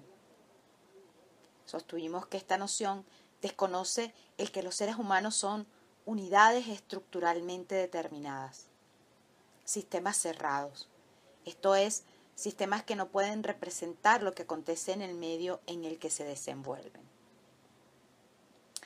Sin embargo, hemos llegado a plantear que una condición fundamental del escuchar es la actitud de apertura. Por lo tanto, podríamos razonablemente preguntar cómo se puede producir esta apertura si se supone que somos sistemas cerrados. En verdad, no podemos abrirnos en el sentido de que el escuchar a otro nos diga cómo ese otro es realmente. Nunca podremos saber cómo son realmente las personas y las cosas. Somos incluso un misterio para nosotros mismos. Tal como hemos estado insistiendo una y otra vez, solamente sabemos cómo las observamos y cómo las interpretamos. El escuchar es parte de esta capacidad de observación e interpretación. Cuando escuchamos a otros, nos abrimos a ellos inventando historias sobre ellos mismos, basadas en nuestras observaciones. Pero serán siempre nuestras propias historias. La distinción de apertura solo tiene sentido dentro del reconocimiento que los seres humanos son sistemas cerrados. ¿Qué significa entonces apertura? Para contestar esta pregunta debemos dar un corto rodeo. Ser humano significa compartir una forma particular de ser, la manera humana de ser. Esta forma de ser nuestra es lo que nos diferencia de otros seres, sean ellos animales, cosas, eventos, etc. Podemos decir, por lo tanto, que todos los seres humanos comparten una misma forma de ser, aquella que nos hace humanos. En este sentido, cada ser humano es la expresión total del fenómeno de ser humano. No podemos hablar de seres humanos que lo sean solo a medias, parcialmente, aun cuando se trate de individuos a los que les pueda faltar algunos de sus miembros. Ello no los hace menos humanos. La condición humana no se constituye en el dominio de nuestra biología, sino en el del lenguaje. De aquí de allí que digamos que el lenguaje nos hace ser como somos, en cuanto seres humanos. Todo ser humano, por lo tanto, es un ser humano completo, en cuanto ser humano. Lo que no niega que como parte de la propia condición humana, ser humano significa un tránsito por la existencia desde una fundamental y permanente incompletud. Lo que la filosofía de Martin Heidegger ha hecho es precisamente explorar este modo común de ser que todos los seres humanos compartimos, a lo que llamara el Dasein. Su preocupación principal era revelar la manera particular de ser de los seres humanos. Gran parte de su filosofía está dirigida hacia esta indagación. Vamos a llamar a esta manera de ser que comparten todos los seres humanos su ser ontológico. Esta es una distinción arbitraria, Por lo tanto, cuando hablemos del ser ontológico, estaremos hablando del modo de ser que todos los seres humanos tienen en común. No vamos a desarrollar aquí lo que Heidegger sostuvo que era constitutivo del ser humano y por lo tanto constitutivo de su ser ontológico. Esto nos llevaría más allá de los propósitos de este trabajo. Sin embargo, entre los elementos que Heidegger señaló, podemos reiterar su postulado de que los seres humanos son seres cuyo mismo ser es un asunto relevante para ellos. Ser humano significa hacerse cargo en forma permanente del ser que se es. Es en este sentido que sostenemos que el ser ontológico está siempre desgarrado por un sentido fundamental de incompletud. Los seres humanos no tienen una esencia fija. Lo que es esencial en ellos, en el sentido de rasgo genérico y por lo tanto ontológico, es el estar siempre constituyéndose, estar siempre en un proceso de devenir. Esto hace que el tiempo sea un factor primordial para los seres humanos. Al mismo tiempo, sin embargo, dentro de esta forma común de ser que nos hace humanos, tenemos infinitas posibilidades de realización. La forma en que cuidamos de nosotros mismos, la manera en que abordamos el sentirnos incompletos, nos hace ser individuos muy diferentes. Llamamos persona a las diferentes maneras en que los distintos individuos realizan su forma común de ser como seres humanos. Como individuos somos, por un lado, todos iguales en cuanto a nuestro ser ontológico, genérico, ya que compartimos las formas básicas de ser que nos hacen a todos humanos. Y por el otro, somos diferentes personas. Todos resolvemos los enigmas de la vida de diferentes maneras. postulamos que el fenómeno del escuchar está basado en estas dos dimensiones fundamentales de la existencia humana.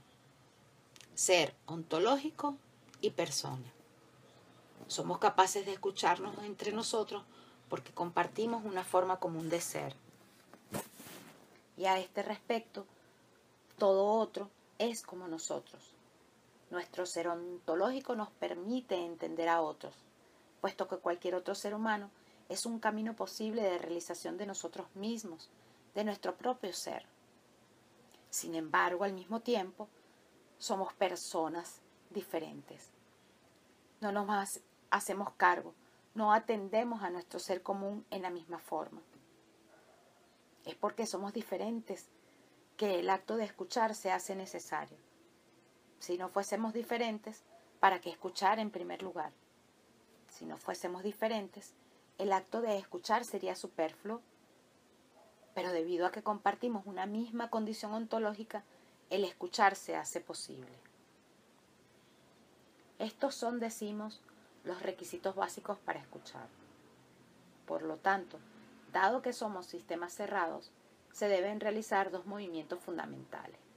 Por una parte, debemos distanciarnos de nosotros mismos de esa manera particular de ser que nos diferencia de los otros individuos. Y al hacer esto, aceptamos la posibilidad de que existan otras formas particulares de ser, otras personas, diferentes de la nuestra. A esto se refiere Gadamer cuando habla de apertura. Por otro lado, debemos afirmar el hecho de que compartimos una forma común de ser con la persona que nos está hablando. Debemos concedernos plena autoridad en cuanto somos una expresión válida del fenómeno general de ser humano. Esto es lo que nos permite comprender las acciones de otras personas, comprender a las personas que son diferentes de nosotros. A partir de este terreno común es que interpretamos al otro, que fabricamos nuestras historias acerca de las acciones que los otros realizan. Todo otro es el reflejo de un alma diferente en el trasfondo de nuestro ser común. ¿Por qué cuando leemos buena literatura comprendemos perfectamente a personajes tan diversos como Otelo, de Shakespeare, Erna Bovary, de Flaubert, El príncipe Mishkin, de Dostoevsky, Jane Eyre, de Charlotte Brontë, Gatsby, de Scott Fitzgerald. ¿Por qué sucede esto si los personajes son tan diferentes de nosotros? Más aún, ¿cómo es posible que todos estos autores pudieran alcanzar tal dominio y comprensión de sus personajes? Para entenderlos y para ser capaces de escribir sobre ellos, nos distanciamos de la persona que somos para excavar en nuestro ser ontológico, en nuestro ser compartido con otros. Nos despojamos de lo que nos hace ser un individuo particular y observamos a otros desde lo que tenemos en común con ellos. La literatura clásica es aquella que logra penetrar más profundamente en nuestro ser ontológico y que por tanto se eleva por sobre todas las dimensiones más contingentes del alma humana. El fenómeno del escuchar, en consecuencia, implica dos movimientos diferentes. El primero nos saca de nuestra persona de esa forma particular de ser que somos como individuos. El segundo afirma y nos acerca a nuestro ser ontológico a aquellos aspectos constitutivos del ser humano que compartimos con los demás. Solo podemos escuchar a los demás porque sus acciones son para nosotros acciones posibles, acciones que nosotros mismos podríamos ejecutar. Walt Whitman, señalo, apuntaba en esta dirección cuando escribía Soy grande, contengo multitudes contenemos las posibilidades de cualquier otro ser humano. Terencio, en la época de los romanos, hacía decir a uno de sus personajes, Homo sum, humani nihil, a un puto. Hombre soy, nada de lo humano me es ajeno.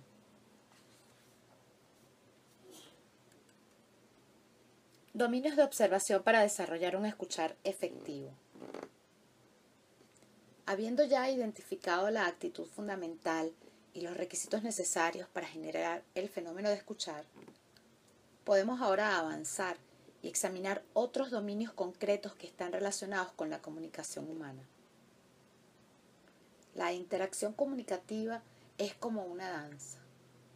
Implica la coordinación de acciones con otra persona por lo tanto, tal como hacemos al ejecutar un paso de danza, cuando digo algo a alguien, ese alguien generalmente me responderá dentro del espacio de posibilidades que se ha creado por lo que dije.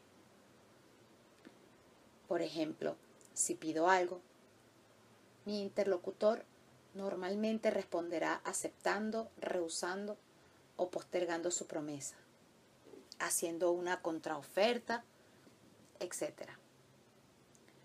Sus acciones en esta danza conversacional están muy bien definidas por los movimientos ya ejecutados en esa conversación.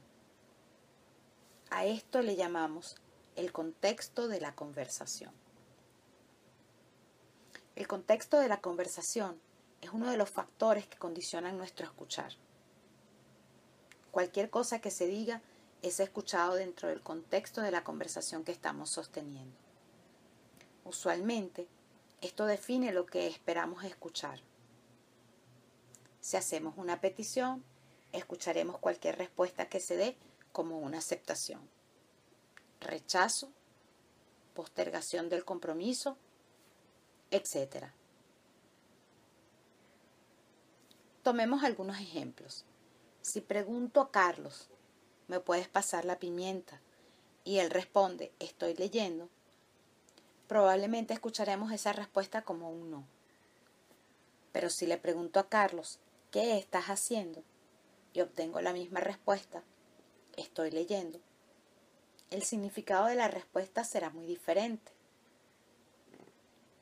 Un silencio, por ejemplo, puede ser escuchado algunas veces como rechazo, aceptación, ignorancia, timidez, etc., según el contexto de la conversación. Incluso un no puede a veces ser escuchado como un sí, dependiendo del contexto. Muchas personas tienen dificultades para observar el contexto de una conversación. Esto genera todo tipo de problemas en su, en su comunicación.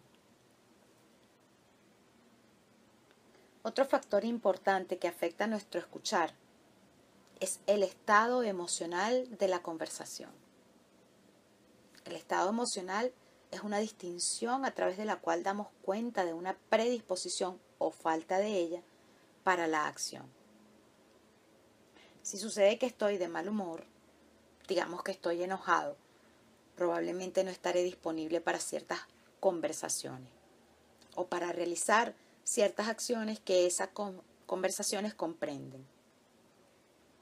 Asimismo, si estoy resignado, probablemente no escucharé las posibilidades que una persona con otro estado emocional está en condiciones de escuchar. Siempre estamos en un estado emocional u otro.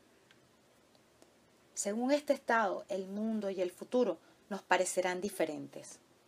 Nuestro estado emocional tiñe la forma en que vemos el mundo y el futuro. Asimismo, también tiñe lo que escuchamos. En algunos casos, habrá acciones que nuestro estado emocional nos impide escuchar. En muchos otros casos, el significado que daremos a ciertas acciones y las posibilidades que veamos como consecuencia de ellas serán completamente diferentes si el estado emocional es distinto. Si nos interesa escuchar efectivamente, debemos habituarnos a observar, en primer lugar, nuestro estado emocional cuando conversamos. Y en segundo lugar, el estado emocional de la persona con quien conversamos. No importa cuán claramente nos hayamos expresado, ni cuán claras sean todas las acciones que esa conversación implica. No seremos escuchados como esperamos si el estado emocional no es el adecuado para llevar a cabo la conversación. No olvidemos que decimos lo que decimos y escuchamos lo que escuchamos. No solo es importante observar el estado emocional de las personas cuando entablamos una conversación. La conversación misma está permanentemente generando cambios de estados emocionales en quienes participan en ella lo que decimos, cuándo lo decimos y cómo lo decimos, provoca diferentes estados emocionales en la persona que escucha. Diferentes conversaciones tienen estados emocionales distintos. Los podemos cambiar al cambiar de conversación. ¿Puede usted observar los diferentes estados emocionales en las conversaciones mencionadas arriba? Me puedes pasar la pimienta, estoy leyendo, versus ¿qué estás haciendo? Estoy leyendo. Diferentes estados emocionales producen un escuchar distinto. Para comunicarnos de manera efectiva, debemos llegar a ser buenos observadores del estado emocional de una conversación. Hay muchas maneras de juzgar el estado emocional de las personas. Lo que dicen normalmente lo reflejan la forma en que hablan, nos permiten escuchar cómo están viendo el mundo y cuál es su posición respecto del futuro. No obstante, además de las conversaciones, también podemos juzgar el estado emocional de las personas observando su cuerpo. Hemos dicho que el estado emocional implica una disposición para la acción. Normalmente esta disposición se muestra en las posturas que adopta nuestro cuerpo. Un experto en trabajo corporal comentaba una vez que la forma en que nos paramos revela la forma como nos paramos en el mundo. Nuestras posturas físicas son también formas en las que nuestra alma, nuestra forma de ser, se manifiesta. Otro factor que debe ser mencionado es nuestra historia personal. La gente escucha aquello que se les dice en forma diferente, según sus experiencias personales. Ustedes pueden haber hecho el ejercicio de leer un poema a un grupo de personas y preguntarles después qué han escuchado. Generalmente nos sorprendemos al observar cuán diferente ha sido el escuchar de cada uno, lo que el mismo poema fue capaz de evocar en diferentes individuos. Las mismas oraciones, las mismas palabras, leídas a todas ellas en un mismo momento, les evocan diferentes imágenes, diferentes recuerdos, diferentes emociones, diferentes mundos. Nuestra historia personal desempeña un importante papel en determinar no solo quiénes somos, sino también lo que seremos en el futuro. Siempre escuchamos a partir de esa historia. El presente hereda del pasado inquietudes, posibilidades que aceptamos y que negamos, y mucho más. Nuestra historia de experiencias personales se reactualiza en la capacidad de escuchar que tenemos en el presente. Esta historia personal abre o cierra nuestro escuchar.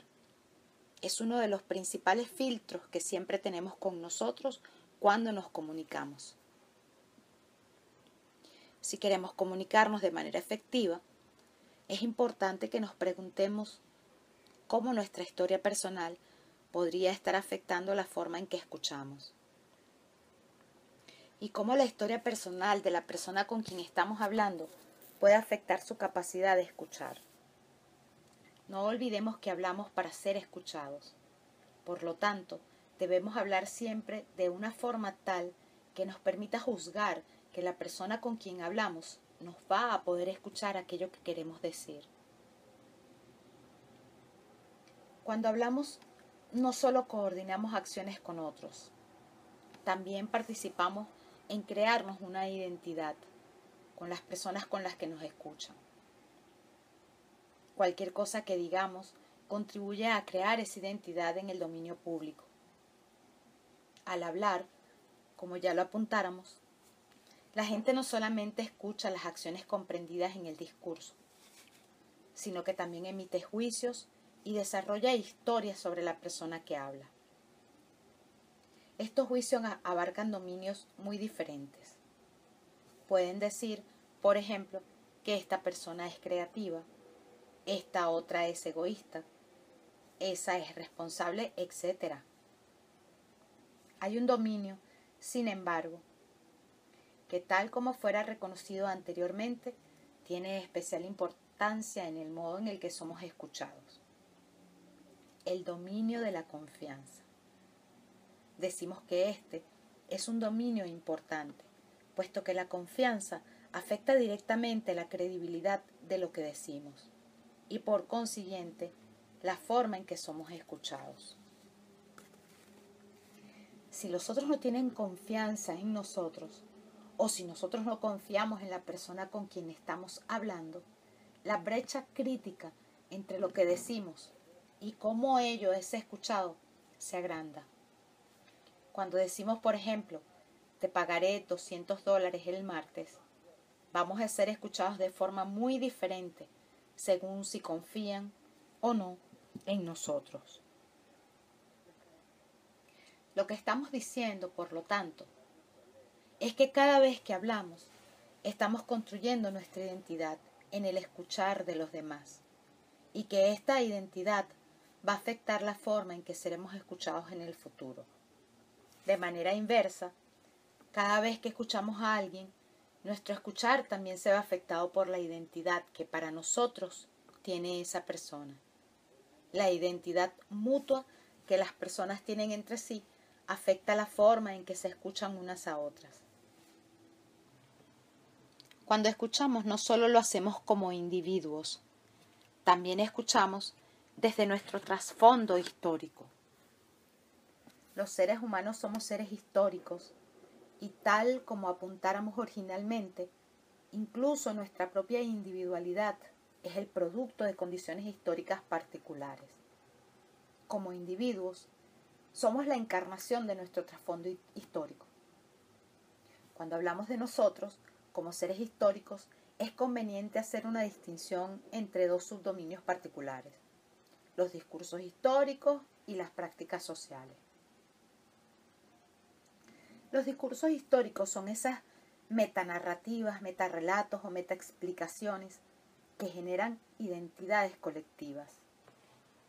Un discurso histórico normalmente precede al individuo que adhiere a él, está allí cuando nace. Podemos hablar, por ejemplo, de discursos históricos cristianos, budistas, islámicos, de la misma forma en que podemos hablar de los discursos franceses, norteamericanos o japoneses. Podemos hablar de discursos históricos regionales, gallego, andaluz, cordobés, porteño, o étnicos, coreanos, judíos, afroamericanos, hispanos, etc. También la ciencia, el amor romántico, la medicina, etc., permiten ser vistos como discursos históricos. Los discursos históricos son importantes para entender el fenómeno del escuchar, porque son campos de generación de sentido. Algo dicho es escuchado en forma muy diferente según los discursos históricos que somos. Las inquietudes y los problemas que tenemos como seres humanos, por ejemplo, normalmente se constituyen en los discursos históricos que las personas encarnan. Un mismo hecho puede constituir un problema para un musulmán y puede pasar inadvertido a un norteamericano. Algunos discursos históricos están contenidos en un texto o grupos de textos fundamentales. La Biblia, el Talmud, el Corán, la Declaración de los Derechos del Hombre, etc. Cuando las personas provienen de discursos históricos similares o complementarios, ellos pueden llegar a ser completamente transparentes para ellos y pasan a formar parte de su sentido común, de aquel espacio de lo que nos parece obvio y donde dejamos de hacernos preguntas. Como tienden a escuchar en forma muy similar, normalmente no observan sus discursos históricos. Sin embargo, cuando se desarrolla una relación entre personas con discursos históricos muy diferentes, lo que antes era transparencia se quiebra y muchas veces surgen severos problemas de comunicación a menos que reconozcamos que nuestro diferente escuchar proviene de nuestros distintos discursos históricos y que logremos establecer puentes de comunicación, terminaremos culpándonos mutuamente de algo que en rigor nos antecede en cuanto individuos y frente a lo cual tenemos escasa responsabilidad. No tenemos responsabilidad por ser la encarnación de aquellos discursos históricos que nos constituyen. Sin embargo, sí podemos tomar responsabilidad en reconocerlos, en aceptarlos en su particularidad, en reevaluarlos y en diseñar aquellos puentes que nos permitan aceptar la diferencia.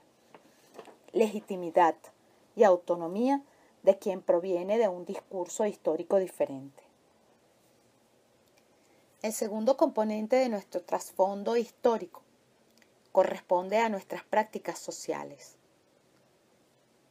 La principal diferencia entre los discursos históricos y las prácticas sociales es que, mientras los primeros asumen la forma de narrativas, las prácticas sociales son simplemente formas recurrentes de actuar de las personas. Son formas específicas de coordinar acciones que hemos llegado a usar recurrentemente en el curso de la historia.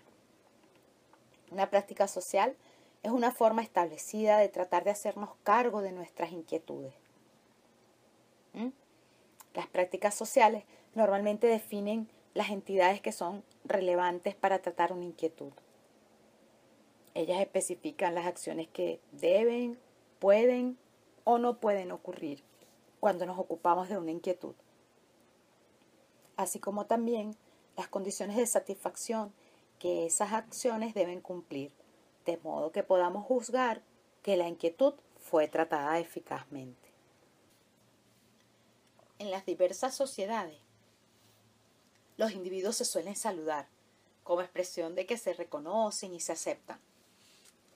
Sin embargo, la forma como se hacen cargo de esta inquietud de reconocimiento y muestra de aceptación suele ser muy diferente. Esto sucede no porque haya una metanarrativa acerca del sentido darse la mano, hacer una reverencia o besarse, sino debido a la existencia de diferentes prácticas sociales. No existe necesariamente un relato que explique por qué hay que hacer las cosas de una determinada forma. Se hacen de esa forma simplemente porque esta es la forma como en esa comunidad se hacen las cosas. Se trata del resultado de una particular deriva histórica que impuso una forma determinada de comportarse. Si nos comportamos en una forma que no es aceptada por una sociedad determinada, la manera en que seremos escuchados podría ser muy perjudicial para nosotros. El novelista checo Milan Kundera nos relata en uno de sus libros cómo escuchó una declaración de amor de parte de una mujer que trabajaba en su casa editora de París. Esto era, sin embargo, el resultado del hecho de que la práctica social de cerrar una carta era muy diferente en Francia y en Checoslovaquia. El escuchar no es un fenómeno sencillo. Muchos factores intervienen en la forma en que escuchamos y en la forma en que se nos escucha. A partir de nuestra antigua comprensión del lenguaje, es difícil, sin embargo, captar todo lo que está en juego cuando escuchamos. Sostenemos que en un mundo tan diversificado como el nuestro, el escuchar ha llegado a ser un asunto de vital importancia para asegurar no solo la comunicación efectiva y el éxito personal, sino la convivencia misma. Hoy en día tenemos el imperativo de aprender a escuchar mejor para ser capaces de vivir juntos en armonía. Esto ha llegado incluso a ser una cuestión en la que está en juego la propia sobrevivencia de la humanidad.